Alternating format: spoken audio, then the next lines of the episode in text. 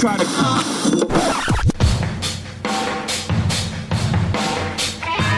Fora da caixa.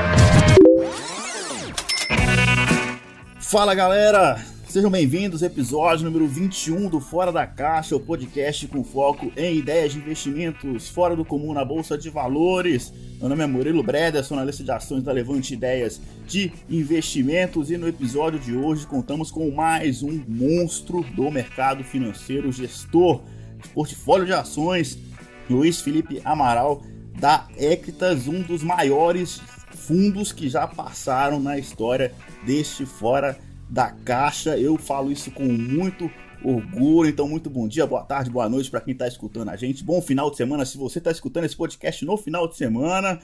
E, cara, assim, todo episódio a gente dá um jeito de se reinventar, chamar um cara aqui que ainda não deu as caras e dessa vez o gestor desse fundo é um fundo bilionário, 5 bilhões de reais. Luiz Felipe Amaral, vou ter a honra de conversar com ele junto com o Eduardo Guimarães e vocês, caros ouvintes, de escutar mais um grande ícone do mercado de gestão de ações no Brasil. Antes de passar a bola para ele, aquela figurinha de sempre aqui no nosso episódio, Eduardo Guimarães, como você está animado para mais um episódio, mais um grande nome aqui no nosso Fora da Caixa? É, Murilo, Luiz, muito animado aí para esse mais um podcast, né? O Luiz tem bastante tempo de mercado, mais um que eu conheço aí desde a minha época de analista de ações de real estate, né, setor imobiliário, talvez a gente vai falar aí sobre o setor. Um prazer e eu vou passar a bola já para o Luiz, então, para ele se apresentar, né, como o Murilo já falou, né, um fundo de ações, um FIA, 5 bilhões de reais, né, um tempo atrás era um fundo muito, muito grande, né, isso era comum para fundo multimercado, agora acho até com o movimento aí de pessoas físicas indo para a bolsa, quase 3 milhões de CPFs, esse ano a gente já tem aí 50 bi de recurso indo para fundo de ações, esse número acho que pode ir para mais 100 milhões no segundo semestre e podemos chegar a 5 milhões de pessoas na bolsa. Então, mas uma casa bem tradicional, gestor de muita experiência. Então, vou passar a bola aí para o Luiz se apresentar. Bem-vindo, Luiz. Obrigado, pessoal. Obrigado, Edu. Obrigado, Murilo. Obrigado pela apresentação aí. Me chamou de monstro. Pô, vou, agora vou ter que, né? Vou ter que entregar, né? É, no bom sentido, é claro, né? Obviamente. Exatamente, vamos lá. Não, mas é isso, conta um pouco, conta um pouco da sua história, né? Tá aí há o quê? 20 anos, mais de 20 anos no mercado, começou nos anos 90. Eu não te chamei de monstro à toa, não. Realmente você tem muita bagagem na história aí, né? Conta um pouco aí da sua trajetória pra gente primeiro. Legal, tá joia. Bom, é, eu comecei no mercado ali, me formei em engenharia no primeira metade dos anos 90, trabalhei um tempinho em consultoria, entrei no mercado ali logo depois do Plano Real para fazer análise de ações como analista de ações de um, de um banco local. Acabei indo trabalhar, é, estudar fora primeiro, fui para os Estados Unidos no final dos anos 90 fazer um MBA lá na Universidade de Chicago. Depois trabalhei uns anos em Nova York num banco de investimentos lá. E eu voltei em 2003 para o Brasil e montei a Equitas. Em 2016, em 2006, há 14 anos, nós nos tornamos uma gestora. Então, eu faço gestão é, desde, desde 2006 é, aqui, aqui, na, na Equitas e hoje somos um grupo com 25 pessoas, é, todos focados na, na, gestão de uma, uma estratégia que está no Equitas Selection, fundo nosso carro-chefe tradicional, que fez 10 anos há duas semanas atrás. E é isso, quer dizer, eu, eu faço, estou no mercado há mais ou menos 25 anos, mas como, como gestor há 14. É, e o, e o bom é que você começou nos anos 90, né? Então é, era uma crise por ano, né? Naquela época ali, passou por muita coisa. Acho que o Eduardo Guimarães também consegue, lembra bastante desses anos 90 ali. É, era, era bem diferente, né? E, mas era isso mesmo, era um, era um período, era um mercado bem mais instável, né? A gente era, é, era, um, era um mercado bem marginalizado aqui no Brasil ainda, com participação ainda pouca de estrangeiros e com uma concentração ainda maior do que a gente tem hoje e, e, e vivendo ainda é, o impacto de várias crises. A gente tinha teve um período ali realmente difícil, teve uma crise quase que uma crise por ano, né? Foi, foi México 95, depois Ásia 97, depois Rússia 98 com o LTCM na sequência, aí teve bolha de internet, depois teve desvalorização, enfim, teve é, aí teve Lula, né, em 2002, aí passou um tempão sem ter uma grande crise, até que veio 2008. E, e aí a gente, global, a gente fazia tempo que não via uma, né? Tão grande que nem a desse ano. Mas a gente aqui conseguiu fazer uma, uma outra crise no meio do caminho aqui, né? Que o mundo não viu, mas que a gente viu aqui, que foi o segundo mandato da, da Dilma, né? Que também foi uma, uma um período bem, bem difícil para os mercados. Então a gente viu bastante coisa acontecer ao longo desse tempo. Ô Luiz, fala um pouquinho da, da filosofia do fundo, né? Então acho que é, é, é muito baseado em valor, né? Então como que, que é o processo de investimento? Você olha os setores e aí escolhe as melhores empresas, né? Acho que é um fundo bem velho investe mesmo. Se você puder falar como que é a filosofia aí, né, para gerir esses 5 bilhões de reais aí é, é to, está todo no Acta Selection? É uma estratégia só? Se puder explicar um pouquinho. Ele está tá no Acta Selection e, o, e tem uma versão institucional dele, né, que tem alguns graus de liberdade a menos. É um total da casa das 6 bilhões sob gestão. Mas é basicamente uma, uma estratégia que, assim, no fundo, é, é quase que igual ao outro. Não tem muita diferença, não. É, o institucional não pode investir em empresas listadas fora, então tem, é, tem limitações é, de alavancagem, que no outro a gente pode fazer um pouquinho. Então, é, mas ele é, eu diria que 95% do fundo é igual. Filosofia de investimento, assim, a gente, a gente se propõe, óbvio, a, a, a, no longo prazo entregar uma relação, um, um retorno, né, com uma relação de risco, é, o retorno ajustado por risco, é a maneira como a gente chama, melhor, né, acima do mercado. Né? Então, para isso, o que a gente faz é tentar, é, tentar identificar no nosso universo de investimento é, empresas que vão, é, no horizonte de 3 a 5 anos, criar valor para os acionistas, né, e tentando olhar fundamentos. A gente não é, não acha que nossa especialidade está em, em entender os movimentos de curto prazo do mercado, a gente, a gente abre mão de fazer isso. Né? O que a gente é, tem como filosofia, poxa, as pessoas me, me confiaram o seu dinheiro, eu tenho que fazer alguma coisa é, onde eu tenho diferencial. Né? E o diferencial você acaba conseguindo atuando com foco dentro de um círculo de competência. Então, a gente acha que a gente não se propõe a saber de tudo, falar de tudo no mercado, né? a gente se propõe a, a olhar com foco é, ações aqui no Brasil, né, de empresas brasileiras, e mesmo se olhar de empresas brasileiras, tem alguns setores onde a gente acaba tendo um conhecimento acumulado maior. A gente acha que tem um diferencial maior, porque vem analisando, acompanhando o setor, acompanhando a empresa há décadas. Né? Então, a gente acaba conseguindo, com, essa, com esse acompanhamento ao longo do tempo e com uma visão microeconômica é, aprofundada, detalhada e com, com coleta de dados constante, a gente acha que consegue ter uma visão é, de, de, de, como é que essas empresas vão gerar valor nesse horizonte de 3, 5 anos. Mas ele não é muito de olhar, escolher setores, não. A gente tende a, a querer ter diversificação setorial e é, a, o foco é identificar empresas que tenham diferenciais competitivos, é, sustentáveis e que vão permanecer aí ao longo de, de, desse ciclo de 3 a 5 anos, pelo menos, é, e que com esses diferenciais as empresas consigam gerar valor. Né? Então, tem é, com isso, a gente acha que consegue é, não, não depender tanto do ciclo econômico. Né? O ciclo econômico ele vai diferenciar os setores. Né? Tem setores que são mais cíclicos, setores que são menos cíclicos, mais é, setores são consumo discricionário, consumo não discricionário, serviço, exportação. Quer dizer, o, o, os setores vão, vão, vão responder mais ao, ao, ao cenário macro do que, é, do que talvez as empresas. Né? As empresas, obviamente, elas, elas sofrem influência do setor, né? claro, mas elas têm também condição de, se você escolher a empresa que tem o diferencial correto, é, ela criar valor em cima dos seus concorrentes, né, ganhando espaço em cima, é, espaço de mercado em cima dos concorrentes. Então a gente quer identificar isso, né, quais são as empresas que vão estar bem posicionadas para conseguir ganhar mercado em cima dos concorrentes e assim é, depender menos da variável macroeconômica. Fazendo uma síntese, né, Luiz, é mais uma estratégia, como o pessoal chama, né, de baixo para cima, você analisa as empresas aí no detalhe, em alguns setores que vocês têm mais expertise, acho, acho que elétrico, varejo, industrial e até real estate, né? acho que tradicionalmente você conhece bem. E aí você olha também, além de, de conta, obviamente, vantagem competitiva, aspectos qualitativos, e daí você escolhe a sua, o seu, as suas, os seus investimentos nas empresas. Né? E acho que foi curioso essa crise, porque no mês de março né, teve captação. Né? Então, se você puder falar como foi aí o fundo passar por essa crise aí que, enfim, nunca vimos algo parecido, né? Nesses 20, 25 anos de mercado. Então, houve captação, e aqui na Levante, que a gente tem esse foco educação financeira, a gente viu que a educação financeira do brasileiro está melhorando. Vem de uma base baixa, claro, uma pouca tradição em investir em ações, mas chamou, chamou atenção, né? A captação aí no mês de março, e a gente está olhando aí o fundo praticamente em 12 meses, já está no zero a zero, né? Acho que no ano ainda perde um pouquinho mais para o índice.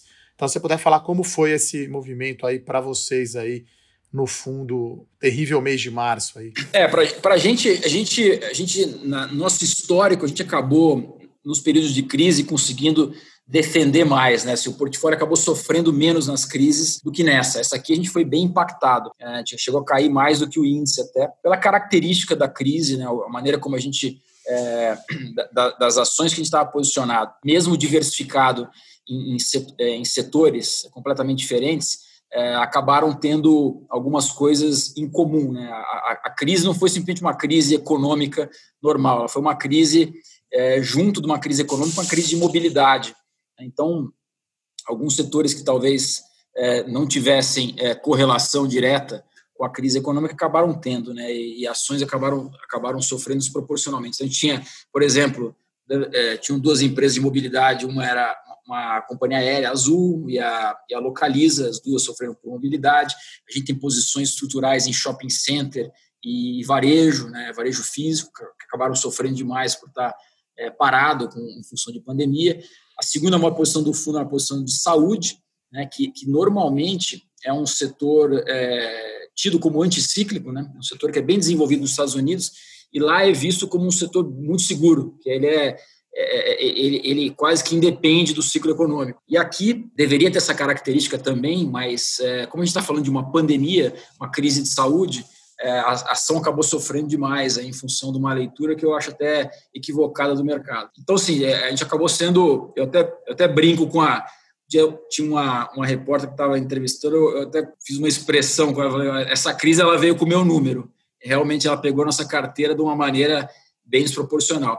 Mas, dito isso, é óbvio, é, eu, eu, sempre vendi o fundo, né, quando explicar o fundo para investidor, eu sempre coloquei essa, é, essa nossa filosofia de investimento e nosso, nosso horizonte. Né? A tomada de decisão é baseada numa visão de 3 a 5 anos e, e a gente sempre, no nosso histórico, a gente acabou em todas as janelas de três anos batendo índice. Até teve uma, uma, um estudo que saiu no começo do ano da Economática que mostrou isso, assim, nos últimos 10 anos, né, eles pegaram todos os fundos de, de ações é, e dividiram em janelas de três anos para ver quem, quais foram os fundos que, que bateram o Ibovespa em todas as janelas. Né? Do, do, universo total, teve só 17 fundos que conseguiram fazer isso, e o, o nosso foi o, foi o, fundo com a melhor performance.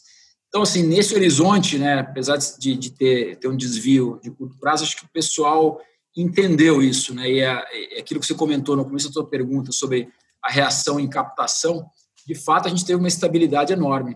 Para uma, uma, um momento de crise, muita gente nova na bolsa e a gente sofrendo ainda mais do que o Bovespa, é, de fato, o passivo, assim, a nossa base de investidor mostrou uma, uma resiliência, um amadurecimento impressionante. Nos dá, assim, é, uma confiança grande que a gente acho que enfim, acabou conseguindo.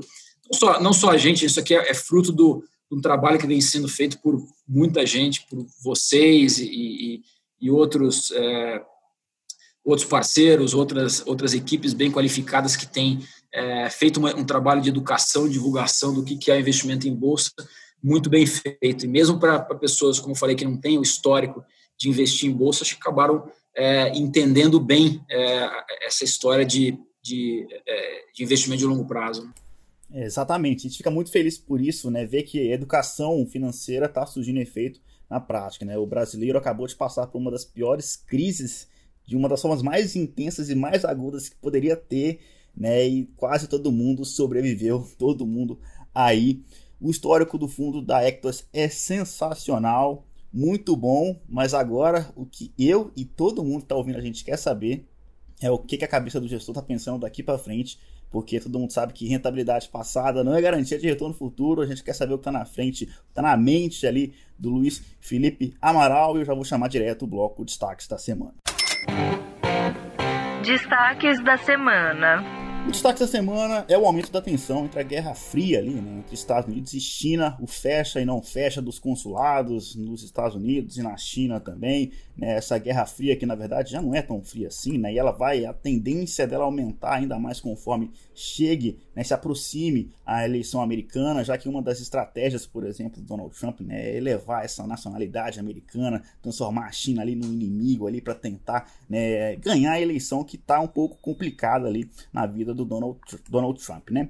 E aí, no Brasil, a gente tem o Réveillon de, Carna... de, Réveillon de São Paulo e de Rio de Janeiro adiados, o Carnaval de São Paulo também adiado para maio, né? E na economia também, enfim, não é bom, mas aparentemente está tudo ficando menos pior do que o esperado, né? Na, no ápice ali da crise, houve quem prevesse uma queda ali de quase de 10% no PIB. O Boletim Focus depois caiu para 6,5% e agora nós já estamos aqui com quatro revisões para cima. Né? O Boletim Focus, o último que a gente tem aqui, uma queda de 5,77% no PIB no Brasil. Né? Ainda não é um dado bom, obviamente, mas muito longe ali dos 10% ali que alardearam no meio né, da, da crise mais aguda. No meio de tudo isso, o Ibovespa caminha para o seu quarto mês consecutivo de alta agora, depois do Pânico de março.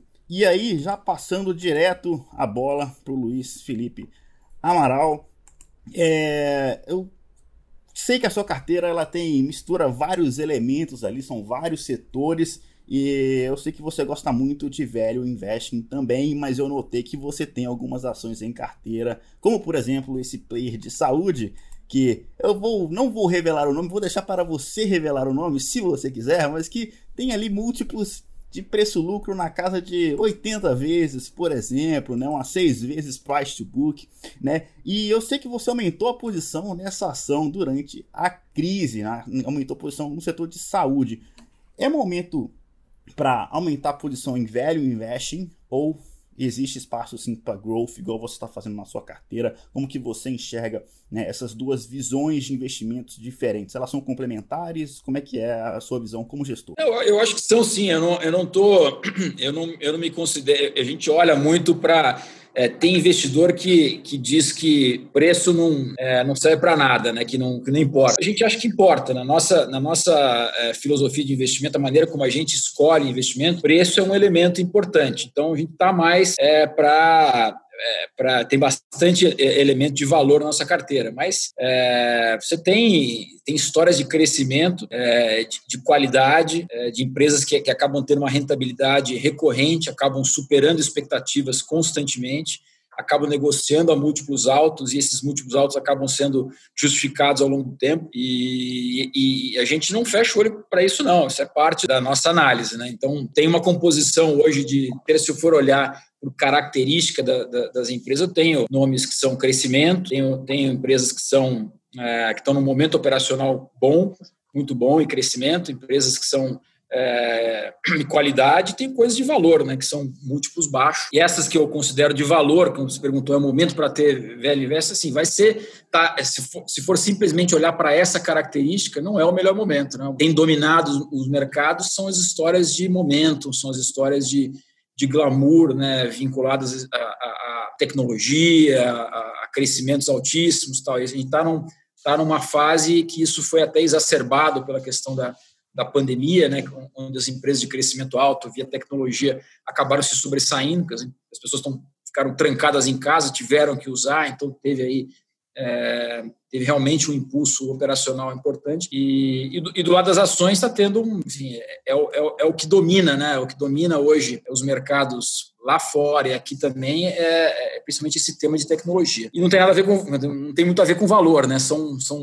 empresas com múltiplos altíssimos aí, mas o fato é que tem performado bastante, pode ser que entregue, né? Eu, eu temo um pouco que há um, um certo exagero, uma tendência de, uma, de criação de um certo exagero nesses temas que ficam muito muito glamurosos, né? Então eu acho que a gente está numa fase inicial aqui de uma é, de uma subida meio exagerada para alguns dos temas e, e, outros de valor que simplesmente caíram junto com todo mundo. Alguns, algumas empresas, algumas ações voltaram e, e, as de valor não voltaram tanto, né? Tem algum, alguns setores que eu considero valor. Valor geralmente são aqueles setores isso é importante as pessoas entenderem. Né? O que é valor? Valor não é por acaso fica com múltiplo baixo, aquela coisa que ninguém quer ter, né? O que as pessoas não, não gostam muito. As coisas glamourosas têm múltiplo alto. E então, se os temas que eu considero de valor hoje, o investidor torce o nariz, né? Então, falar de shopping center, por exemplo, as pessoas não querem nem saber de shopping center porque todo mundo tem na cabeça que o shopping center está fechado e que o e-commerce vai matar o shopping center, né? Então, não é para ter a preço nenhum. É, quando tem esse tipo de exagero, eu, eu considero que se cria oportunidades de investimento e o, e o tempo mostra isso, né? o histórico mostra isso, interessantes. Mas no curto prazo não tem, não tem performado, não. O valor não tem sido um tema interessante pós-pandemia. Luiz, antes da gente entrar aí, talvez shopping center, que vai ser uma das minhas perguntas, claro, né? Eu cobri esse setor há muito tempo, enfim, você até era meu cliente na época. Falando do setor de saúde, né? Você não precisa falar aí qual é o player, mas a gente tem a e Intermédica, são as duas grandes empresas do índice, né? Que são verticalizadas e que crescem via aquisições, né? Então, qual é a sua visão, assim? Você não acha arriscado daí? Porque eles divulgam o múltiplo de entrada já com a sinergia, projetando o EBITDA do ano que vem, né? Então parece um setor ali que cresce via aquisição e pagando múltiplos que talvez não sejam realistas, né? Qual é a sua visão aí sobre essas duas empresas ou essas verticalizadas que crescem via aquisição? A minha, a que eu tenho na carteira é a Notre Dame Intermédica, tá? Eu, eu, eu, eu tenho ela desde o IPO, é uma empresa que a gente acompanhava até antes de fazer o IPO, porque eu, eu, eu sabia que em algum momento essa, essa, empresa era uma candidata óbvia a fazer IPO, a gente já começou a se preparar, é, conhecendo a empresa, fazendo nossas análises antes. E, e a gente mantém em carteira não é 80 vezes, né? Eles estão para 40 e poucos aí, mas é, é, um múltiplo bem alto. Mas é, o que acontece? Né? Isso, aqui, isso aqui é, uma, é, é um mercado é, enorme. Né? Estamos falando de 47 milhões de vidas é, potenciais nesse mercado deles, privado, saúde privada. Eles têm mais ou menos 3 milhões e meia, tanto Notre Dame quanto a Pivida. Até a penetração ainda baixa é, e um crescimento de longo prazo meio que garantido. Né? O que, que de onde é que vem esse crescimento? Né? O, que, o que, que, é, que, que é o elemento principal? O elemento principal aqui é o envelhecimento da população, né? que vai aumentar bem a demanda por serviços de saúde ao longo do tempo. E isso está meio dado, né? não tem. A coisa mais certa que você pode projetar em, em, em economia é a questão demográfica. Né? Se sabe, saber quantas pessoas de 20 anos vão ter ano que vem é só contar quantas de 19 tem esse ano. Então, é, quando se fala de projeções de 10, 20 anos para frente, a coisa mais segura que se tem é o efeito demográfico. Então, esse setor é um setor grande que se beneficia dessa, desse impulso demográfico, de envelhecimento da população, e é um setor que vive um problema enorme, que as pessoas é, convivem com ele, que é o, o, o, crescimento da inflação médica, que vem acontecendo há mais de uma década, a, a duplo dígito. Né? Então, a inflação às vezes sobe sei lá, 4%, ah, o plano de saúde reajusta 15%. Né? Durante muito tempo foi quase perto de 20%. E, e por que isso? Né? Porque é, é, os procedimentos estão cada vez mais caros e tem um certo descontrole de custo na cadeia toda. Né? E um desalinhamento de interesse. Que a pessoa, o plano de saúde, que é quem paga o prestador de serviço, o médico, o hospital, o laboratório, é, é um bolso diferente. Né? Então, é, é o médico que fala para você fazer o exame, você vai lá e faz o exame, e é um terceiro que tem que pagar. O modelo que, a, que a, tanto a Pivida quanto a Notre Dame tem é um modelo de controle de custo. Como é que se controla custo? Tendo a operação verticalizada. Então, tendo é, hospitais próprios, clínicas próprias, laboratórios próprios, é uma maneira de você manter um controle de custo muito mais eficaz. Com isso, eles conseguem é, trabalhar num, num, nível de eficiência é, que permitem ter, é, ter, planos de saúde muito mais acessíveis. Né? Então, conseguir ser muito mais acessível é, para a população média. Com isso, a tendência, e é o que vem acontecendo nos últimos vários anos, é a empresa vai ganhando vai ganhando, é, vai ganhando mercado, né? ela vai ganhando participação de mercado em cima dos concorrentes, que é bem alinhado àquele tema que eu, que eu comentei no começo da minha fala aqui. A gente está é, atrás de empresas que têm vantagens competitivas, né? E esse aqui é um bom exemplo, a empresa que as duas vão ganhando mercado em cima dos seus concorrentes. E vão ganhando de duas formas, uma orgânica, que é a mais devagar, e a outra você citou por aquisição. Aquisição você sempre tem o risco de é, de, de, se fazer um, uma, uma, aquisição desenfreada aqui, pagar caro demais e, e ter problema depois de integração e não conseguir integrar. A gente acabou escolhendo a, a Notre Dame Intermédica, que eu conheço, é, tenho uma confiança grande nas pessoas, conheço lá quem está à frente da companhia há muitos anos, conheço o CFO da empresa há mais de 15 anos, já fiz negócio com ele é, no passado, eu, assim, na época de cheguei a trabalhar com fusões e aquisições e ele é, no outro lado da, da mesa. É, conheço o trabalho do CEO há, há 20 anos, a passagem que ele teve é, em, em, várias empresas. Enfim, tem, uma confiança grande com o que eles montaram lá em termos de equipe e, e, e com a diligência que se faz nos processos de aquisição. É, mas é um tema é, é um tema relevante para crescimento, porque é, como, como eles têm vantagem competitiva e os outros players talvez não tenham tanta vantagem e eles vão ganhando escala, é, faz sentido, né? eles, eles são mais competitivos do que a, que a concorrência local. Então faz sentido comprar o player menor, né? O hospital que tem que está vazio agora, por exemplo, na, na pandemia, né? Tá, já entrando em pandemia, é, para eles facilitou esse tema de aquisição, porque os hospitais, é, por incrível que pareça, ficaram vazios. Né?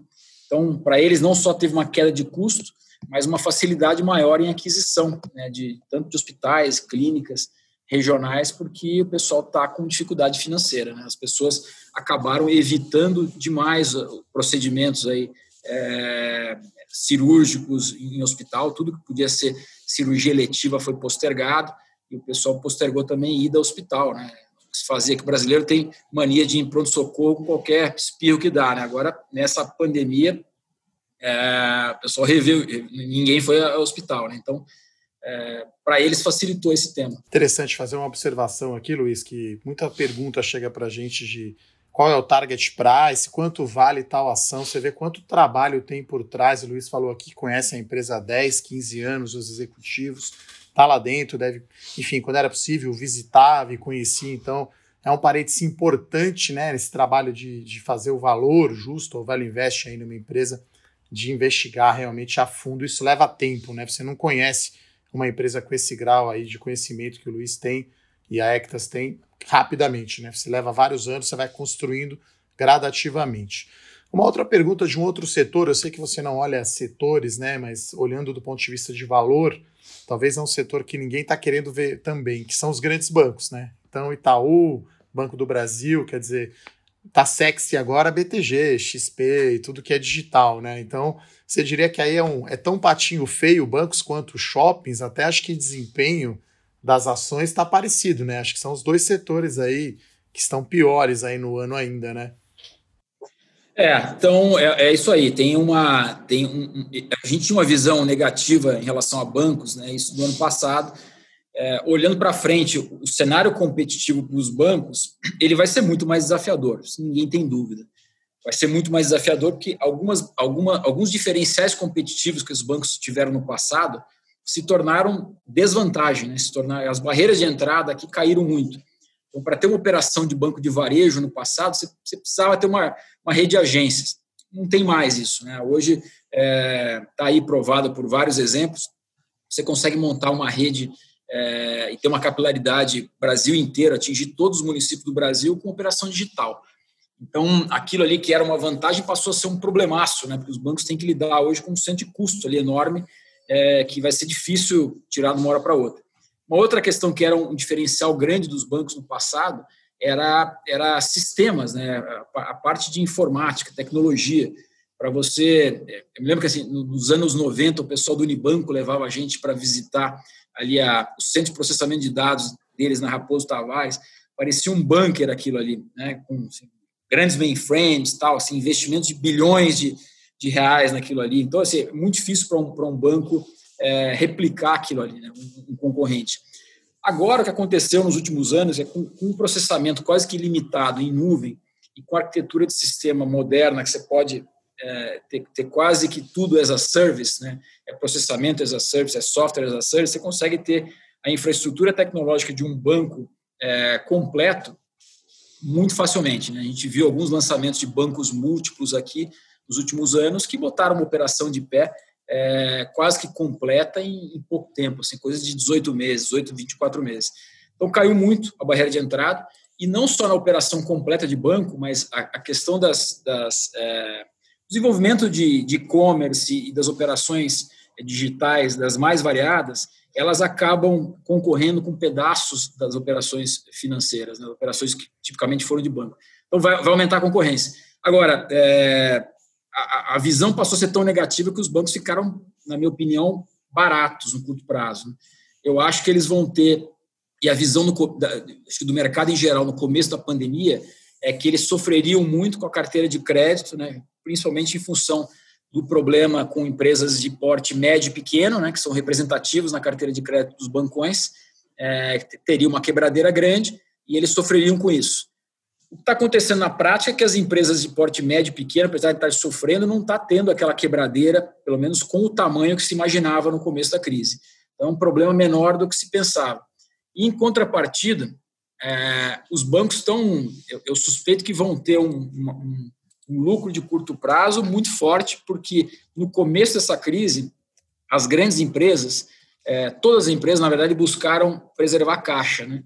E, e as grandes empresas é, foram atrás de linha de crédito, mesmo quem não precisava, foi quase como um seguro, né? Como as, pessoas, como as empresas não tinham previsibilidade de quando iam voltar a faturar, elas foram em busca de linhas de crédito. Então, os bancos tiveram a oportunidade de é, dar crédito para empresas grandes, empresas com crédito muito bom, a spreads muito altos.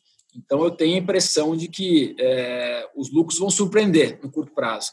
Isso, junto de um, um valuation que eu acho que está excessivamente descontado, pode levar um, um, a um momento bom, interessante. E a outra coisa, assim, eu acho que nos próximos anos a gente vai ver a, a assim, a hora da verdade dessas operações de, bancos digitais. Né? A gente tem muita até agora assim muito crescimento, é, os bancos realmente tomando mercado, os bancos digitais. Mas a verdade é que ninguém conseguiu fazer dinheiro ainda, né? Ninguém tem um modelo para fazer, para fazer, para rentabilizar essas operações ainda, um modelo muito claro. E, e os bancos já estão, esses bancos digitais já estão, alguns já estão grandes, né? O, por exemplo, no Nubank da vida é, se fala ali entre 16 e 20 milhões de clientes, né? O Itaú tem 40 e poucos. Até agora já tem escala, né? uma hora esse crescimento vai, vai reduzir. Então, é, se não vier lucro né, desse, dessas operações, eu tenho a impressão que é, as pessoas podem começar a olhar para os bancões com um pouco mais de, de, de, positividade do que no passado. É, esse é um tema, acho que daria para a gente falar um bloco inteiro, né, bancos, mas parece assim, todo mundo underweight, né, todo mundo então está longe de bancos, né? Talvez longe de shoppings, né? E aí quem compra agora seria um contrário, né? Então aproveito para falar de shopping, né? A gente cobre esse setor há bastante tempo, você, né, enfim, você já falou algumas vezes de Guatemi, né? Que é o shopping aí mais alta renda, vamos chamar assim, ali junto com o Multiplan. Então é, é um dos setores que está com desempenho muito negativo, né? Mas qual que é a sua visão? Eu acho que por um lado, o lazer e entretenimento voltando, com cinema reabrindo, restaurante, enfim, volta o fluxo, mas vai perder um pouco para o e-commerce, né? Como que fica esse, como que sai aí o setor de shopping center depois da pandemia? Acho que tem, tem algumas, alguns temas da, da pandemia que vão ficar, outros são bem passageiros, né? Então, eu vejo muita, muita gente falando, por, por exemplo, ah, la, outra coisa, lajes, né? Lajes comerciais, né? Ah, não, o escritório é, morreu, as pessoas vão trabalhar de casa porque o home office veio para ficar. A outra é que ninguém mais viaja, né? nunca mais se viaja. E a outra é também ninguém vai mais a shopping center, nunca mais. Eu acho que tem um exagero enorme nessas, nessas previsões. As coisas, é, assim que a vida voltar ao normal depois de uma vacina, a gente vai voltar a fazer muitas das coisas que a gente fazia no passado de uma maneira muito similar, com algumas, com algumas diferenças. Diferenças é que a gente viu, por exemplo, que é, o Zoom funciona, então tem certas atividades aqui que de fato a gente vai conseguir fazer à distância. E o e-commerce né, era uma tendência já que vinha acontecendo, mas vinha acontecendo, é, é, ganhando penetração no, no varejo é, no varejo tradicional ano após ano. O que aconteceu foi um encurtamento, né? o que aconteceu foi um ganho de participação que ia demorar 5, é, 10 anos para acontecer, aconteceu em dois meses. Né? As pessoas foram forçadas, por falta de alternativa, a testar o e-commerce. Isso, isso certamente tem um impacto no varejo físico mas tem, a gente tem que tentar, é, acho que diferenciar um pouco o que é o varejo físico. Né? Tem varejo físico, que é um varejo físico simplesmente de, de utilidade, né? é, é o conveniência. aquele assim, eu, eu preciso em algum lugar para comprar tal coisa. Esse varejo de, de, de, conveniência, ele é muito afetado pelo e-commerce. Tem um varejo também, tem um componente de experiência. As pessoas vão para conhecer a marca, para interagir com o produto, para é, eventualmente fazer, é, gastar seu tempo, encontrar pessoas, almoçar, se divertir. Esse, é, essa é a componente que está por trás da, de grande parte da demanda dos, dos pelo, pelo, menos os shoppings principais aqui do Brasil. Né? Você tem shoppings de vários tipos, shoppings que são voltados à conveniência, eu acho que sofrem bastante, e os shoppings é, de, de, qualidade, né, de uma Multiplan, de uma Iguatemi, que são ativos irreplicáveis, alguns aqui a gente conhece, aqui em São Paulo, está aqui 40, 50 anos, lugar super adensado, é, Porto Alegre, a mesma coisa, enfim, são ativos irreplicáveis, vão sofrer muito menos, se é que vão sofrer. Né? Então, no, no médio e longo prazo. E, e, e, por outro lado, as ações acabaram tendo um impacto brutal, né? como, se, como se esses ativos irreplicáveis fossem é, ter uma perda permanente. No meio da crise, o Iguatemi chegou a ser negociado a 13 mil reais o metro quadrado. Para as pessoas terem uma ideia do que é isso, isso é mais ou menos o preço, o custo de reposição. Quer dizer, ele foi quase que negociado a custo de tijolo. Para você fazer um Iguatemi, botar de pé é, os shoppings, é, custa mais ou menos uns 12 mil reais o metro quadrado. Então, assim, todos os terrenos e todo o negócio que tem por trás do portfólio do Iguatemi foi quase que levado a zero, né? a precificação a zero pelo mercado. É um exagero, na minha visão, um exagero grande. E quem tiver é, paciência para estar tá exposto a, essa, a, a, esse tema, não tenho, eu não tenho muita dúvida que esse é, um, esse é um bom investimento de médio e longo prazo. Agora, como, como eu falei, está longe de ser um setor glamuroso, né? Isso é bem a característica do, do investimento de valor. É você investir quando as pessoas não, não, não, não, querem, né? Isso é a característica do investimento de valor. É quase uma visão contrária, né? Você comprar algo que ninguém está comprando. Até hoje, por coincidência, eu estava assistindo a live do Carlos Gereissati, né, que é o CEO, e dele falou que, né, você brincou que a crise veio com o seu número aí, já Iguatemi deu sorte, né? Eles lançaram o Iguatemi 365, né, que é o portal lá eletrônico antes da Covid. Então, eles puderam, claro, ainda não vai, principalmente vestuário, experiência, o online não vai substituir. Mas eles lançaram, acho que vários shoppings, a JHSF também, pôde acelerar né, essa, essa questão online né, de shopping. Então, o estrago foi menor, né? Porque ele tinha lançado antes da crise, né? É, ali, assim, essa, essa operação online deles é muito incipiente e, e, e comparar assim, o valor potencial disso com o resto do, do negócio deles, eu acho que é muito pequeno ainda. Então, eu não compraria Guatemi em função dessa iniciativa, é, dos shoppings em geral, tá? Agora, dito isso, acho que se alguém, algum dos shoppings tem condição de montar um marketplace, é, com, daí com um nicho de experiência, com um nicho de marcas, é, é, talvez seja o Guatemi, porque o Guatemi tem realmente essa, é visto como, é, quando as pessoas falam em Guatemi, já, já associam as marcas internacionais, enfim, alguma coisa diferenciada eles têm condição de fazer isso, isso, isso decolar. Mas ainda assim, eu acho que vai ser por bastante tempo bem pequeno em relação à operação principal deles. É, você comentou aí de alguns setores que foram extremamente afetados, mas que você acha que tem algum exagero, né? E falou de contrarian agora aqui com uma posição né, nos shoppings, por exemplo, uma outra posição um pouco contrário, um pouco não, bastante contrário, né? Você comprando é o fundo aumentando posição agora em CVC recentemente, né? É, você acabou de falar aqui do setor de turismo também. É, poderia comentar um pouco de como que surgiu essa tese de investimento em CVC? Você acha que caiu demais? Outra coisa, né? Porque a gente fala assim da, da posição, mas eu também sei que vocês entraram numa posição que, né, é um fundo ele diversifica em 20, 25 ativos, entraram numa posição que vocês têm, a, a enfim, né, o grau de confiabilidade que vocês têm. Como que vocês chegam também, pra, na visão da pessoa física que está escutando a gente aqui, e às vezes também entende que o CVC caiu demais, mas como e quer entrar na carteira, mas sem, sem, sem né, comprometer o, portfólio inteiro, como que vocês chegam em qual é a porcentagem que eu estou disposto a ter nesse ativo, né? Como é que é o processo de tomada de decisão de vocês também? É, isso, isso, é vinculado a uma visão de risco, né, no final das contas. Então a gente tem, eh, trabalha, as pessoas eh, elas acabam eh, entendendo o que a gente faz através dos nomes. Né? A gente fala da empresa especificamente, elas acabam conseguindo entender, tangibilizar o que está fazendo. Mas no final das contas a gente entrega um portfólio de 25 ações é, que vão ter tamanhos diferentes aqui de posições individuais. E esses tamanhos têm a ver com a percepção de risco. Então, você falou de um nome aqui, CVC, é uma posição que ficou pública, porque a gente passou de 5% do capital da empresa. A gente tem que divulgar essa, informação. Mas, no fundo, é, ela é uma posição de, de 2,5%, um pouquinho a mais do que do, um pouquinho a menos de 3% do fundo. Ela está calibrada para o que a gente entende que seja o perfil de risco da empresa hoje. Né? Então, é, tem outros nomes até bem polêmicos também, mas também com tamanhos pequenos. Assim, a CVC é um caso de uma empresa que a gente conhece também há, há muito tempo, desde a abertura de capital. A gente foi acionista deles durante quatro anos, até final de 2018, começo de 2019. A gente começou a diminuir a posição no final de 2018 e saiu completamente no início de 2019.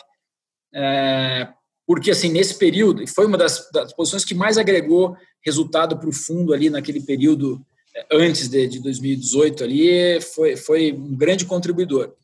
Quando a gente entrou, é, era uma ação que negociava por volta de 13 vezes é, o valor, valor da ação pelo lucro dela, 13 vezes lucro. E ao longo desse período que a gente ficou investido, ela, ela foi é, sobrevalorizada, né, chegou a, a, a, ser negociada 26 vezes, e, em paralelo, aconteceu, na nossa visão, ela cresceu bastante, mas ela cresceu com, é, com uma deterioração de rentabilidade. Né? Ela acabou entrando em negócios diferentes do, do usual dela. É, o principal negócio dela é vender pacote de turismo para pessoas físicas. Eles acabaram entrando bastante em venda para é, para negócio, viagem de negócio. Isso tem uma, uma margem, uma rentabilidade, um, um uso de capital de giro maior, uma rentabilidade menor. Então, é, a combinação da, da, rentabilidade da empresa caindo com o valuation subindo levou a gente a ter um, um, desconforto com a situação e até uma mudança de gestão que aconteceu, a gente achou melhor sair da, da ação. Depois que a gente saiu, o que aconteceu foi que 2019 se tornou um, foi um desastre para a empresa. Né? Tudo que poderia dar errado, ou quase tudo, acabou dando. Né? Então, eles tiveram, primeiro, encararam a quebra da Avianca, né, que é uma companhia aérea que era parceira deles, e, e acabaram enfrentando uma consolidação do setor aéreo, para eles é muito ruim. Acabou acontecendo depois é, o derramamento de óleo nas praias do Nordeste, que impactou bastante a operação deles. Depois teve uma disparada do dólar, que acabou é, prejudicando também as viagens é, para o mercado externo, né, para as internacionais. Aí veio a pandemia. Teve um problema contábil e veio a pandemia. Né? Então, o setor foi tudo que dá para acontecer de errado, dá, deu, aconteceu. Agora, a ação refletiu isso, né? Ela foi, ela veio lá dos 70, 60 e poucos para 20, né? Então, é, caiu bastante, ajustou para isso, para essa realidade nova. E o que eu estou vendo ali é, é uma série de, é, de, de, de, elementos da companhia que a gente achava que tinham que ser mudados, eles estão sendo mudados. E ela passou por uma mudança de gestão. E também, novamente, aqui, é, é, é uma, é, um, é um gestor, é o novo CEO da empresa, pessoa que eu conheço também há 20 anos, conheço o trabalho dele há 20 anos. Acho que eles acertaram, não só porque o cara é um, um eu considero ele um craque, mas também porque ele, os, o, o, que ele tem assim de skills, é, para mim, ele, ele, são exatamente o que essa, essa empresa precisa agora. Né? Então, é, acho que acertaram, acho que vai levar um tempo aqui para eles implementarem as mudanças que precisam ser implementadas, mas, do outro lado, assim, é a maior empresa do setor é, de turismo do Brasil. Aquilo que ele está falando, se está ruim para eles, imagina para o resto. Né? Para o resto é uma, uma catástrofe. E em algum momento esse mercado vai recuperar, eu não tenho dúvida nenhuma que ele, que ele vai recuperar. É, vai, as pessoas vão voltar a viajar, é, vão voltar a viajar pela CVC e eles vão ganhar muito mercado em cima da concorrência. Então, é, é uma empresa que sai, em termos relativos de, dessa, dessa crise, é, com uma posição competitiva muito melhor do que a concorrência. Então, é, tem esse elemento aqui também. Não acho que é uma coisa para acontecer no curto prazo, está todo mundo em casa, ninguém está viajando, mas, de novo, também é aquela coisa do, do, do contrário, que tem a ver com valor. Né? Só está barato, eu só acho que tem uma oportunidade interessante aqui, porque, porque as pessoas, porque está longe de ser um setor glamuroso hoje, né? as pessoas vão ter que ter paciência para esperar é, esse setor voltar. Luiz, nesse caso, você diria que o aumento de capital né, que a companhia colocou, até com o preço abaixo do mercado, foi o ponto de virada, ou seja, ficou tudo de ruim para trás, novo management, erro contábil também teve, né, que até veio um pouco maior, e aí aquele aumento de capital falou, não, agora a empresa está capitalizada, colocou o preço abaixo. Ali foi o ponto de virada, você diria? É, eu acho, eu acho que em termos de percepção, sim, né? Percepção de risco da, da empresa, a preocupação que as pessoas têm sempre quando é, com esses setores né, que, que acabam sofrendo demais é com alavancagem, estrutura de capital. Para eles nem era um problema tão grande, porque eles, quando param a operação, eles continuam recebendo né, o que foi é, o que eles venderam no passado. Né? Então, continua tendo entrada de caixa mas para eles seria um problema para a retomada. Né? Para a retomada, eles precisariam ter capital de giro para a retomada. Então, faz muito sentido o aumento de capital e, e, é, e, fortalece a nossa tese. Né? Eu sei que uma empresa que vai ter, é, vai ter condição de fazer os investimentos em tecnologia que precisam ser feitos né, com esse capital e vai ter capital de giro para voltar acelerar suas operações quando o mercado voltar. Então, foi sim, foi uma. Pode, ser, pode ter sido um, um ponto de virada em termos de percepção das pessoas sobre a, sobre a empresa muito cômico como né, a gente pergunta de uma posição e o, e o gestor ele consegue falar muito tempo sem parar sobre a tese, porque foi muitos anos estudando, né? Tô falando demais, hein? É, não, mas os nossos ouvintes gostam. Quanto mais aprofundado, melhor. E, enfim, agora que a gente já falou de Notre Dame Intermédica, de bancos, né, de shoppings, de CVC, Luiz, Paulo, Luiz Felipe Amaral, eu tenho uma, um desafio para você. Esse é o nosso bloco Mata Mata mata-mata. Luiz, a questão aqui desse bloco é o seguinte: eu vou te confrontar com vários pares de ações, várias duplas dinâmicas aqui. Você tem que sair de cima do muro, é mata-mata, você escolhe lado, tá? E diferentemente de tudo que a gente passou aqui é, é, pro nosso episódio, onde você explica com mais detalhes, aqui você tem que escolher e, e resumir um tweet ali, três pontos no máximo, rapidão, por que essa ação e não a outra. Pequeno disclaimer que a gente sempre faz, que nossos ouvintes já sabem disso, essa é nossa essa visão, ela é está na ponta da língua ali do gestor, mas isso não necessariamente é uma recomendação. Vocês acabaram de ver ele falar aqui de um monte de, né, uma tese, né, um investimento, um valuation, um negócio muito mais complexo, né, do que simplesmente escolher um lado aqui e falar brevemente por quê. Então, enfim, até porque mesmo que ele tenha de fato essa ação na carteira, ele pode muito bem mudar de ideia em breve e não ter mais no futuro, né? Mas feita essa ressalva, vamos para começar aqui né, as disputas do mata-mata. Primeiro delas, disputa de blue chips, pesos pesados aqui, Petrobras versus Vale, né, uma empresa de petróleo aqui que muitos falam que está barata demais e do outro lado, Vale que se beneficia da China retomando e possivelmente voltando a pagar dividendos qual dos dois cases você acha que hoje é mais atrativo? Eu acho que a Vale é mais, atra mais atrativo hoje. Por causa de dividendos, você acha que a China vem forte? Como é que é? Eu acho ela, assim, a relação, é, acho ela mais, mais barata, dado, dado o, o, o cenário e o ciclo da commodities. As duas são empresas de commodities, né? Então, por mais que, que às vezes a gente fale sobre o que está acontecendo na gestão, o que está acontecendo enfim, em, outras questões, tem, tem, um, tem uma questão principal aqui, que é o preço da commodity. Né? Elas, elas produzem a commodity elas não fazem preço, elas tomam preço. E, e, eu tenho uma. E é muito difícil fazer projeção de preço de commodity, seja ela qual for, é dificílimo.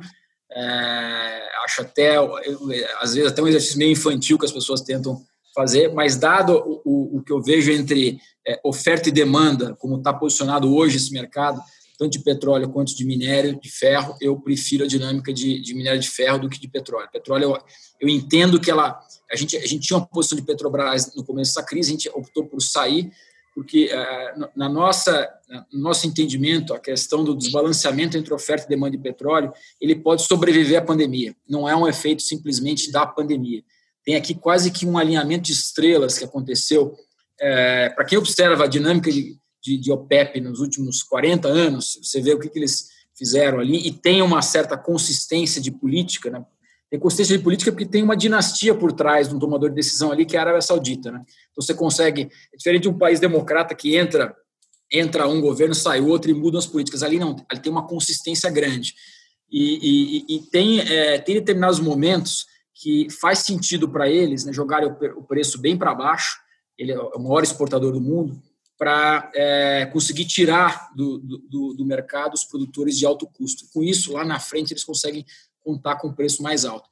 Para mim, parece a situação dada para isso acontecer. Né? Tem um choque de oferta e demanda ao mesmo tempo, com estoques de petróleo no mundo inteiro tomados. Então, é, eu tenho a impressão que a gente vai, vai ficar com o preço do petróleo é, com um desequilíbrio, aí, um preço baixo durante um, período longo. Perfeito. Duelo de shoppings agora, Iguatemi versus Aliança Sonai, que na verdade é um duelo entre média e alta renda ali, contra média e baixa renda de shoppings, qual dos dois você acha que se beneficia mais desse cenário atual?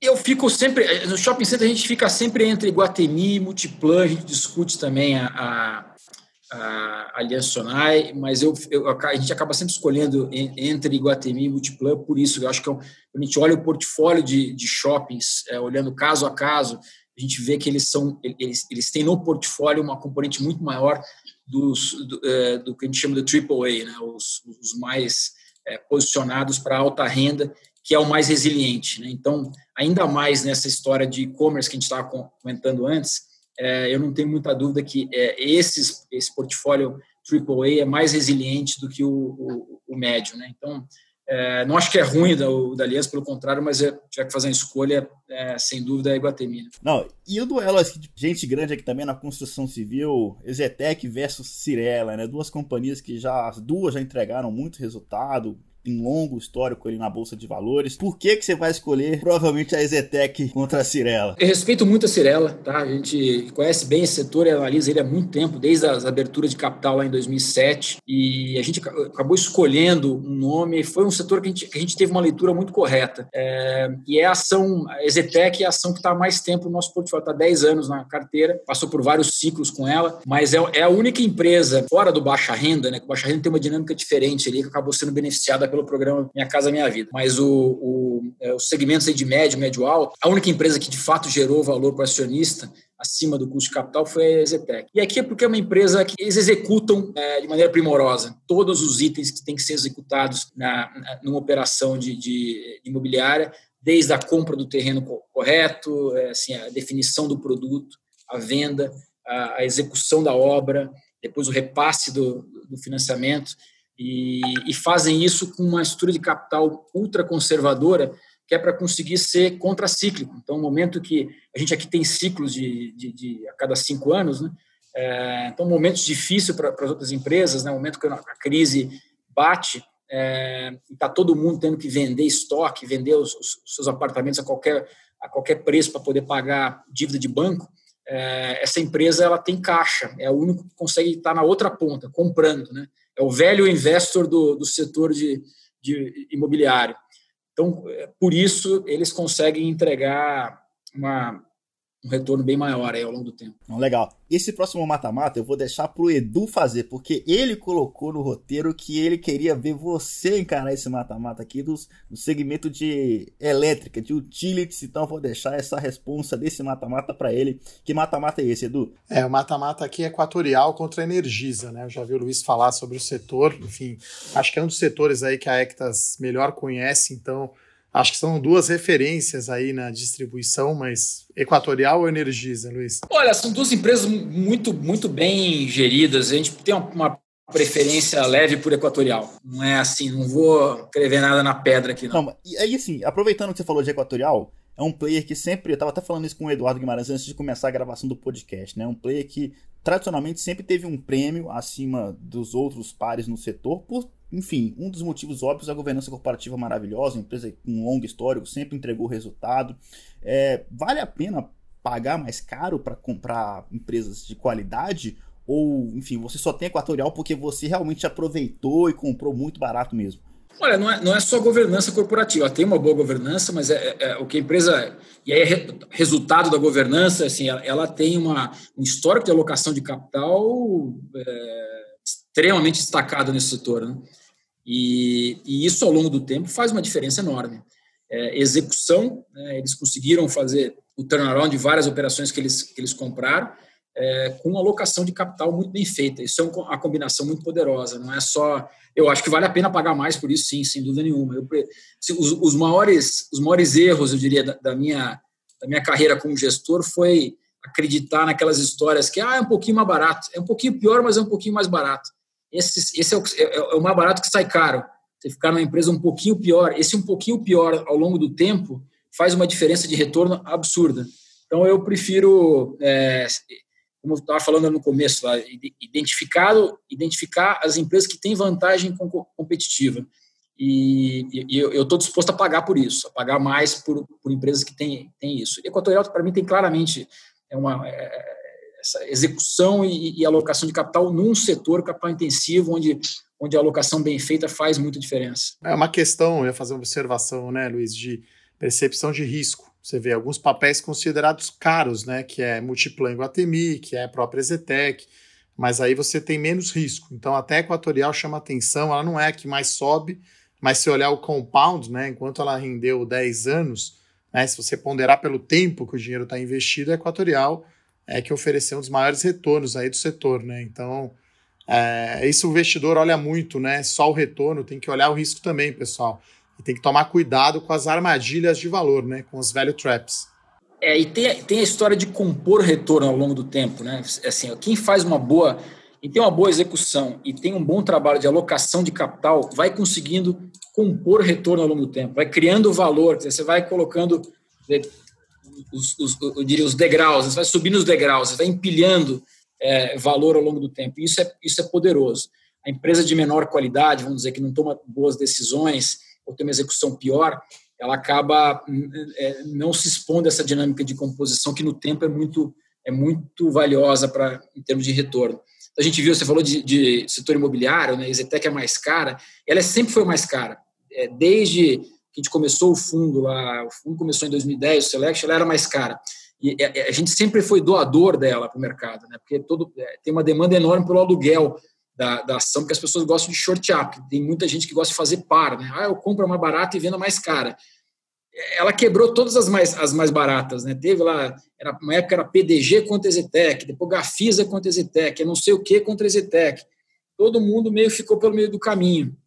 E Exetec está aí muito bom, quase, enfim, é uma aula aqui para quem escutou, né? Porque uma coisa é você aprender com os próprios erros, mas é melhor ainda quando você aprende já com o erro dos outros, né? É, esse é melhor, melhor shortcut. E não são poucos, hein? é, então. E com, com uma deixa dessas aí, eu já vou encerrar aqui o nosso bloco mata-mata com maestria, porque eu quero saber agora a vida do Luiz Felipe Amaral, fora do condado, o que, que ele lê, o que, que ele escuta, o que, que ele assiste. Esse é o bloco Vida Fora do Condado. Vida fora do condado. Luiz, vamos lá. Você tem a fama de ser um leitor voraz, né? Então, estamos aqui a postos para pegar as suas dicas de livro aqui, o que que você lê, como que você aprende, é, enfim, o que que você andou fazendo aqui durante esse período né, é, de pandemia? Se aproveitou para ler mais alguma coisinha a ver de mercado financeiro? Se aproveitou para esvaziar um pouco a mente, ler sobre outras coisas que nem sempre são diretamente ligadas ao mercado financeiro. Como é que é o seu estilo de leitura aqui? Ah, eu, eu gosto muito de ler, e leio bastante. E eu leio, leio de. Não é só sobre mercado financeiro, não. Também chega uma hora que, que fica uma repetição, né? Tem, tem, tem, se você for nos temas, assim, ah, temas sobre valor, pô, já escreveram bastante sobre valor. Acho é difícil alguém inovar muito sobre esse tema, né? É, então, eu, tenho, eu, eu, eu, leio sobre coisas que estão, às vezes, fora do nosso estilo de gestão, entender. Por exemplo, acabei de ler um livro sobre, sobre, sobre é, dois livros sobre é, gestores quantitativos, né? então, bem interessante. É, mas fora de mercado, eu, eu, leio bastante biografia, enfim, leio, leio temas mais variados. Aí. Você falou de, de, de, de que leu sobre gestores é, de fundos quantitativos. Como que você enxerga o futuro da indústria de fundos, aproveitando essa deixa aqui que você falou? Você acha que os fundos quant eles vieram para ficar mesmo? É, a sua a sua carreira ela está caminhando para a extinção? Vamos ter computadores gerindo fundos daqui para frente cada vez mais? Você acha que, enfim, né, uma coisa, claro, né, uma frase que eu gosto bastante é o seguinte, né, um computador ele é bem mais rápido e mais eficiente que um ser humano, né, mas eu acho que um ser humano com uma máquina, eu acho que é a melhor combinação possível, né, eu acho que mais ou menos, a minha opinião, acho que é mais ou menos essa, né, o computador pode ser eficiente que for, mas vai precisar de alguém ali na ponta final para tomar uma decisão, né. É, eu, eu, eu, concordo 100% com o que você falou. Eu acho que é, que é por aí. Eu acho que está muito longe de ter. E não sei se a gente vai, vai ter um dia essa, essa figura assim do computador tomando decisões sozinho e, e o, e o humano sendo é, deixado de lado. Né? Agora, eu, eu acho que a indústria vai mudar bastante. Eu acho que quem não. É... Aliás, eu, eu, não tenho certeza que ela vai mudar bastante, mas eu não vou ficar esperando. Né? Eu acho que hoje a gente tem uma proliferação de dados tão grande que dá para é, que a gente vai usar muito mais ferramenta quantitativa, tanto para tanto nas nossas análises que a gente já está fazendo isso, o que aconteceu nos últimos dois anos em termos de, prolifera de, de dados que a gente consegue acessar é, das formas mais variadas, com ferramenta de, de coleta digital é uma grandeza. Então, você conseguir tratar isso é, é, com, com, enfim, análise quantitativa é, é, é, algo bem importante.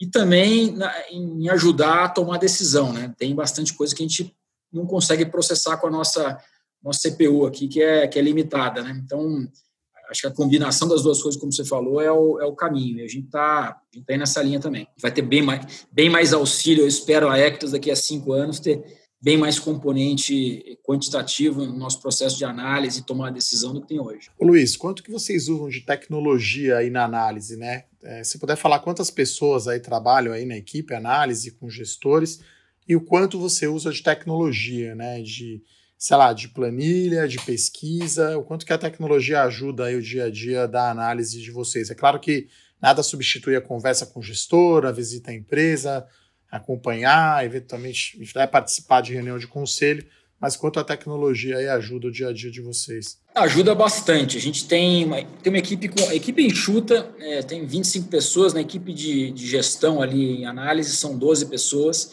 são, são analistas sênior, gente que acompanha é, meus sócios, que são, são divididos setorialmente, acabam acompanhando esses setores há, há décadas e cada um deles tem, é, tem analistas é, que trabalham com eles. E a gente tem uma área de apoio também de, de tecnologia e a gente usa bastante, é, bastante no sentido de hoje, no sentido de coleta de dados. A gente está desenvolvendo muita, muita ferramenta é, quantitativa para nos ajudar é, a, a, tomar decisão. Né? Coisas que, que às vezes entrava o feeling, né? A gente está tentando cada vez mais parametrizar o que, que esse feeling quer dizer, né? E agora, óbvio, vai, ter sempre aqui o, o, o, nosso call, né? O que, que, no das contas, acaba tudo vai acabar sempre num, num call. Quero só que, que, que esse call é, humano seja cada vez menos dependente de achismo, né? E mais baseado em, em dados, né? Então, tem usado bastante. Exemplos assim para tangibilizar isso. Né? A gente às vezes ouve eu tenho ouvido uma, uma discussão intensa, por exemplo, sobre via varejo, né, que é uma posição que todo mundo, pessoa física, tem, é, e, e, acho que todo mundo tem uma, uma, uma, visão de um lado extremada, ou de um lado ou de outro. Né? Tem muita gente que ama, tem gente que odeia, e a maneira de, de a gente não virar torcedor nessa história, nessa análise, o que, que é, é se é, se é para mal, se é para odiar, é através de dados. Né? A gente Hoje, é, uma maneira de, de, coletar informação é ouvir o que, a gestão, o que a gestão da empresa está falando. Mas a gestão da empresa às vezes varia, né? Tem, tem empresa que o cara é mais conservador, tem outro que é, que é mais agressivo na comunicação, e, e, você ficar dependente de ter que, ter que ler é, os sinais do que fala um gestor é uma coisa. A outra é você conseguir coletar os dados. A gente está conseguindo, a gente tem ferramentas para coletar os dados de fato, a gente consegue entender bem é, o que está acontecendo em termos de volume, nessas empresas todas aí de e-commerce, de varejo, como é que estão posicionadas, aonde estão os problemas, isso a gente consegue ter ferramentas para monitorar. Não, legal, mudando, mudando até de assunto, né, então, a, a Ectos tem um projeto bem legal que eu gostaria que você comentasse um pouco com a gente também, né, que é o projeto Mão Amiga, né, é isso? Como é que é esse projeto de vocês? Hein? É, não, não, é um projeto nosso, na verdade é um, é, é um, colégio, isso é um projeto social que, que existe há mais de 10 anos, é um colégio é, há mais, mais de 12 anos, é, que fica na, numa região super carente ali da, entre Itapecerica e Embuguaçu, perto da represa, é, e, e, eles atendem 600 crianças, entregando uma, uma educação de qualidade é, para uma eficiência de custo enorme, com governança, né? Tem um grupo que ajuda a tomar decisões por trás, enfim. E o que a gente fez foi, a gente criou um, um veículo do Selection, que é nosso fundo carro-chefe, que ele, ele reverte 100% da taxa de administração e performance para esse projeto. Então, é uma maneira de do projeto ter uma, uma previsibilidade de receita, porque eles vivem em grande parte ainda de doações, então é, é, é muito difícil se planejar, é muito difícil é, saber o que, que vai, até, até para o próximo ano, né, o que, que vai, vai, vai, se conseguir em termos de material, o que, que vai se conseguir em termos de, é, até de, de infraestrutura e com isso a gente consegue dar para eles uma previsibilidade maior. A gente felizmente colocou é, essa iniciativa de pé ano passado, para a gente é uma, um orgulho grande de fazer essa parceria com o projeto, é, é, algo que a gente acredita, quer dizer, investir em educação, é, eu, eu, eu, não conheço uma, uma sociedade civilizada que tenha se desenvolvido sem educação e a gente está muito atrás do, onde deveria estar. Eu acho até que a gente não está falando a respeito o suficiente, né? É um, é um tema que fica sempre é, para depois. E, e, é, uma, é uma, acho que a maior tragédia que a gente tem hoje é, é, a qualidade da nossa educação. Então a gente acredita bastante nessa. E a gente botou isso de pé e está fechando o fundo agora. Né? Ele, ele se propôs a, a, fazer um fundo de até 130 milhões e ele está completando esse valor agora. Então, um projeto é que a gente tem um orgulho grande. Não, bem legal. O Edu gosta de uma frase, né? Eu não, eu vou fazer, não vou falar, acho que vou, vou deixar, até deixar para ele, mas é que ele fala que a educação é cara, mas a ignorância é mais ainda, né? Experimente a ignorância. Se quiser falar na íntegra aí a frase original, Edu, em inglês se quiser também. A frase é essa mesmo, é legal também, não adianta a gente falar uma coisa e não fazer. Então aqui na Levante a gente tem, é, quer incentivar muito a educação financeira, então que a gente pode dar de conteúdo gratuito, live, seminário, reunião com o pessoal de faculdade, até o Murilo tem organizado aí uns bate-papos aí com o pessoal estudante, né? Coisa que na nossa época da faculdade você não tinha esse acesso, né? De fazer live, de reunião, de perguntar. Até antes da pandemia teve um caso interessante, um ônibus, acho que de Uberaba, Uberlândia, o pessoal viajou a noite inteira para vir aqui na Levante, conhecer todo mundo, passou uma manhã aqui. Até era curioso, né? Vinham grupos ali de 10, 15, veio uma galera. Então não adianta falar e não fazer. Legal a iniciativa aí do da Ectas aí do Luiz. Para a gente fechar esse bloco de vida fora do condado, dá um livro então aí bem fora da caixa aí, porque no último, no penúltimo episódio, né, Murilo, o, o Zé da Jaule botou um livro lá que eu não lembro nem para pronunciar o nome, um negócio meio com escrito em hindu, um negócio totalmente fora mesmo da caixa. Então, não precisa ser tão fora assim, mas fala um livro que não seja do mercado financeiro que você leu aí esse ano, que você acha que é bem diferente. Putz, tem um que não, tem um que não é necessariamente do mercado financeiro, mas tem a ver, né? A maneira como as pessoas tomam decisão. É um livro que foi feito por escrito por uma psicóloga, que ela, além de psicóloga, psicóloga formada pela Universidade da Pensilvânia, mas ela é jogadora de pôquer profissional. Então ela, ela, ela se dedicou a, a entender como as pessoas tomam decisão e acaba sendo. Eu acabei pegando a dica desse livro numa carta do Howard Marks. Belíssima referência, né? Esse Howard Marks pode, é sempre bom demais. Esse tal de Howard Marks. Esse é. tal de Howard Marks, mas é muito bom. É, thinking in bets, né? pensando em apostas. Em apostas né? né? Maneira de tomar é. decisão sempre em apostas. É, esse vem com uma boa referência, né? Howard Marks vem com uma boa referência, né? É, mais, mais um livro novo aqui, né? Toda hora a gente pede indicação para os nossos convidados e, surpreendentemente, infelizmente, né, cada recomendação tem sido diferente. Normalmente, os livros de mercado financeiro você tem ali uns top 5, top 10 que são sempre os mesmos, mas é legal que o nosso convidado vem aqui e consegue sempre falar de um livro que a gente ainda não leu, não escutou. Edu falou ali de, do pessoal de Uberlândia, então o pessoal deve, deve ter alguém escutando, ouvindo de lá, o pessoal é parceiro nosso, então um abraço aí para a Liga de Mercado Financeiro da Universidade Federal de Uberlândia, um abraço também para a Liga de Minas Gerais lá, Federal de Minas Gerais, é, Liga de Mercado e Negócios, onde eu fui moldado naquela UFMG e agora estou aqui no controle desse podcast. Enfim, vamos encerrar esse bloco. Eu quero, eu quero saber agora o qual fora da caixa. Eu quero voltar a falar de ações aqui com o Luiz Felipe Amaral depois dessa quebra desse vida fora do condado. Eu quero saber que qual é esse que ele vai soltar com a gente aqui nesse call fora da caixa. Call fora da caixa. Luiz, a bola é toda sua, cara. É, ele, já, ele já tá brifado, a gente faz um alinhamento aqui antes de começar esse podcast. A gente fala que né, já teve muita surpresa por aqui, né? Não necessariamente tem que ser ação, pode ser macro, pode ser, enfim, uma ação que às vezes o mercado acha que é caro e você acha que vale a pena comprar mesmo assim.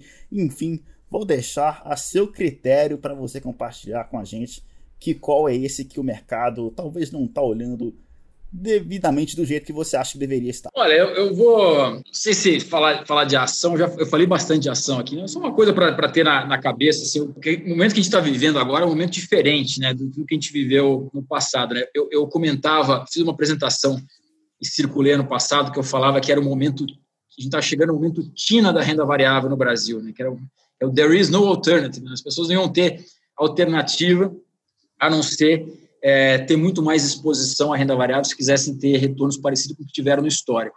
Isso vinha de uma, de uma visão de que a gente estava vivendo um momento de transformação né, estrutural, né, de mudança de patamar e taxa de juros.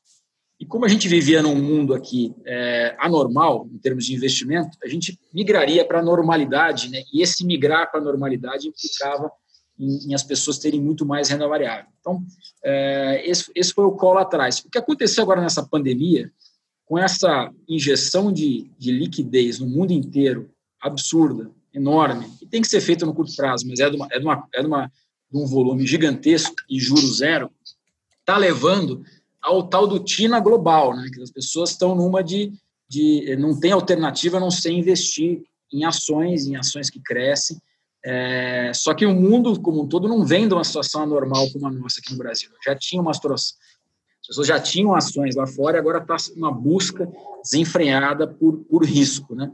por ações e por risco. Eu temo que a gente vai caminhar para uma formação de uma bolha. Né? Então, é, é, já, já tem alguns sinais aqui é, de exageros, eu, eu, eu, acho, lá fora.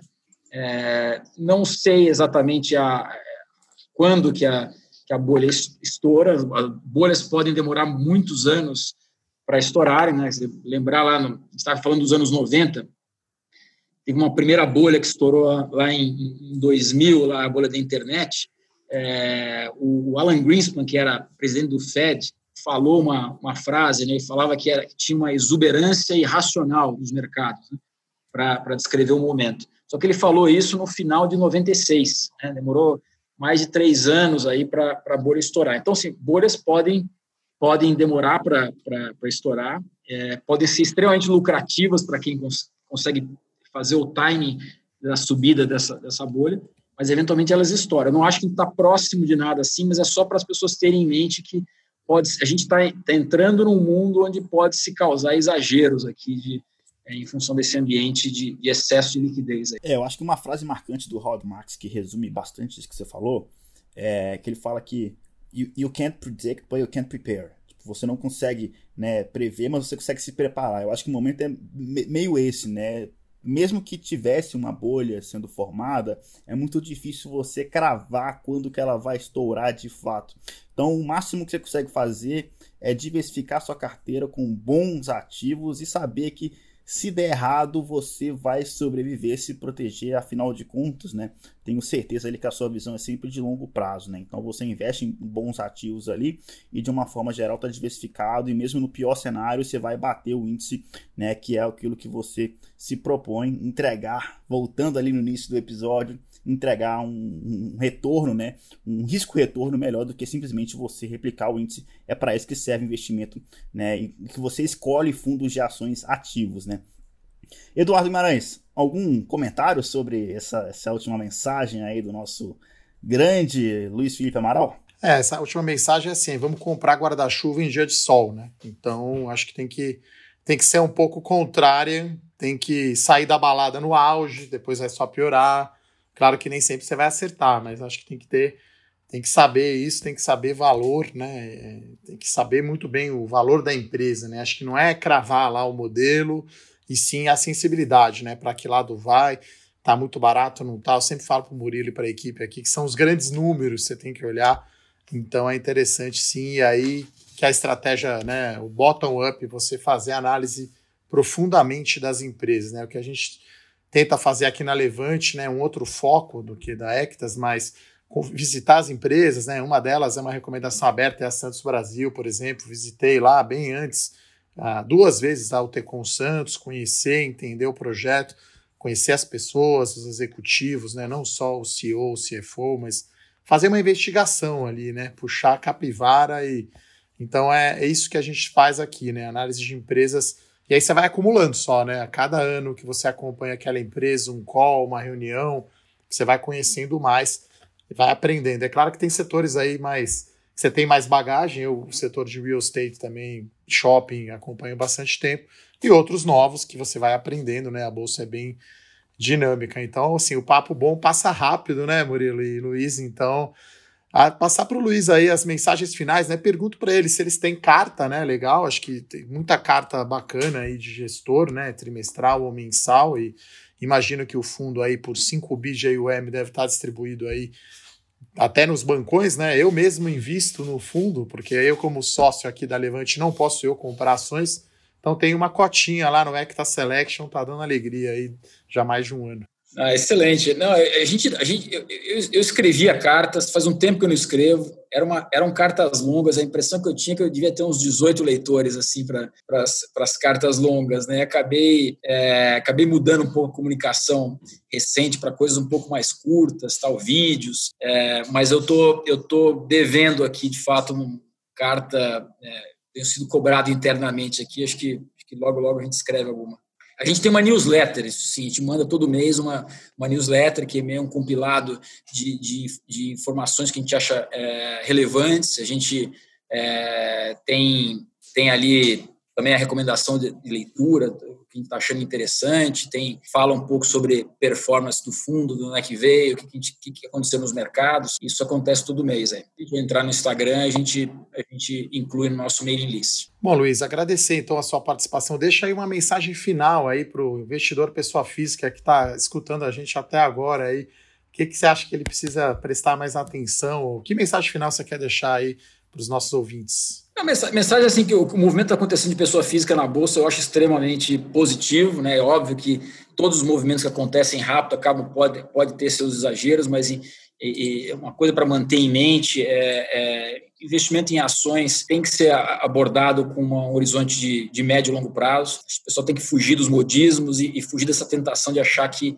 que vai conseguir ganhar dinheiro é, é, com, com, uma frequência semanal, mensal, isso aí vira aposta, né? vira cassino e, e, e um jogo de cassino é um jogo, é, é um jogo só, que só é bom para o cassino, não é para quem vai no cassino. Né? Então, é, para não ser um cassino, a maneira de se encarar a bolsa é, é com, é com investimento, pensando que você está investindo em empresas e empresas vão entregar retorno criando valor e isso acontece no médio e longo prazo, né? uma visão de alguns anos. É, no caso do, da bolsa, o cassino aqui é a corretora, né? Ela que ganha dinheiro com as, com as taxas de corretagem lá das várias trocas que as pessoas fazem nas carteiras. Enfim, para quem gostou do Luiz Felipe Amaral, o fundo dele está aberto para captação. Se você gosta de delegar sua função de gestão para gestores especializados, está aí a, a sugestão de Luiz Felipe Amaral. E para quem quer investir por conta própria, procura Levante, óbvio, fazer essa, esse pequeno mexer no final. Claro, e esse podcast chegou gratuitamente para você, meu caro ouvinte. Se você sabe de alguém que vai gostar muito de ouvir esse conteúdo, não esquece de compartilhar para ele. Não custa nada, dois, três cliques na tela do seu celular e tá lá encaminhado. Todo mundo ganha com isso, educação financeira. Vamos continuar a fazer a nossa parte porque está funcionando. A educação financeira do brasileiro está cada vez melhor. Muito obrigado a todos vocês que nos acompanharam até aqui. Muito obrigado, Luiz Felipe Amaral. Obrigado, Eduardo Guimarães. E nos vemos no próximo episódio do Fora da Caixa. Um forte abraço. Valeu. Até mais. Valeu, pessoal. Até a próxima. Valeu. Até mais. Fora da Caixa.